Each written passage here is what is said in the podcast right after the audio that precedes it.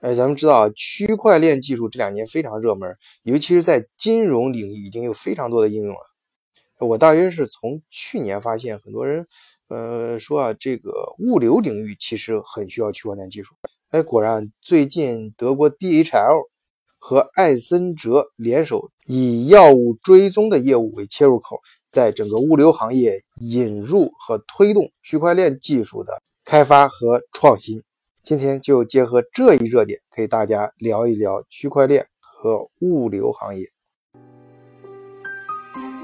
换一个视角，也许世界大不一样。以德国视角，晚醉为你评说天下事。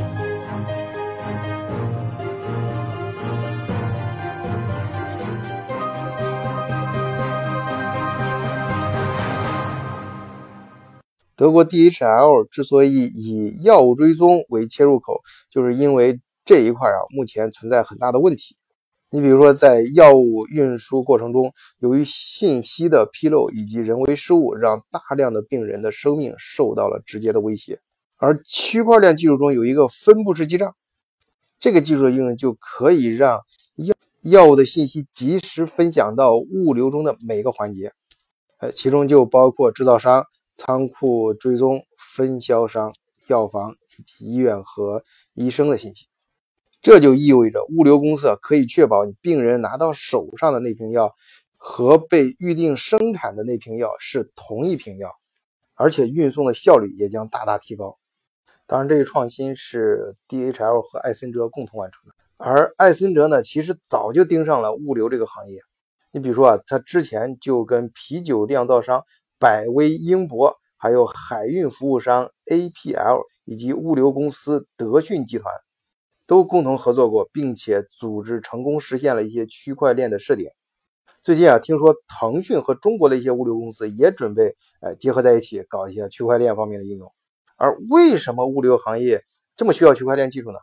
首先，我们看目前的物流行业，大家大家做物流都知道，在物流的其实它是就是一段一段的。这每一段之间的这文件啊，相互传输的这种协议非常多，而实际上这中间呀，高达百分之七十的数据信息啊都是重复的。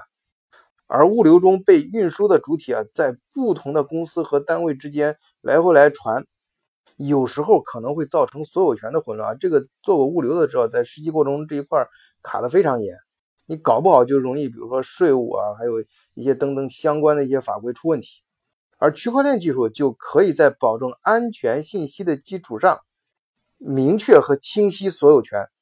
所以我稍微总结一下，至少在如下几个点上会大大提高效率。第一，就是加快所有相关文档的录入和传输，并且在录入方面至少可以减少高达百分之八十的工作量，在传输的时候可以大大简化整个就是像原来那样发货过程中的数据修改。第二个方面，从政府和相关检测机构来看，不仅可以简化流程，还可以提高合规的准确性，从而减轻了客户受到相关处罚的负担和风险。